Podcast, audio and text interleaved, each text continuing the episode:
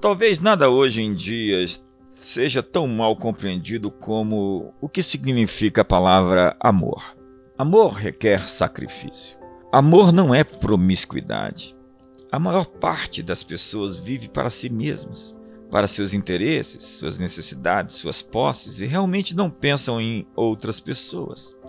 Elas dizem: Eu vou viver a minha vida como eu quero, vou buscar meus planos, meus objetivos, meus sonhos e minhas ambições. No entanto, a essência do amor é esta: Deus amou o mundo de tal forma que ele deu o seu único filho. O amor real é isso. Você pode dar sem amar, mas você não pode amar sem dar. Se você não tem sacrifícios em sua vida pelas outras pessoas, isso significa que não existe amor na sua vida.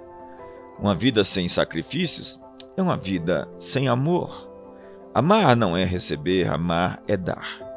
Agora pense: o que você pode realizar hoje como prova de amor por alguém?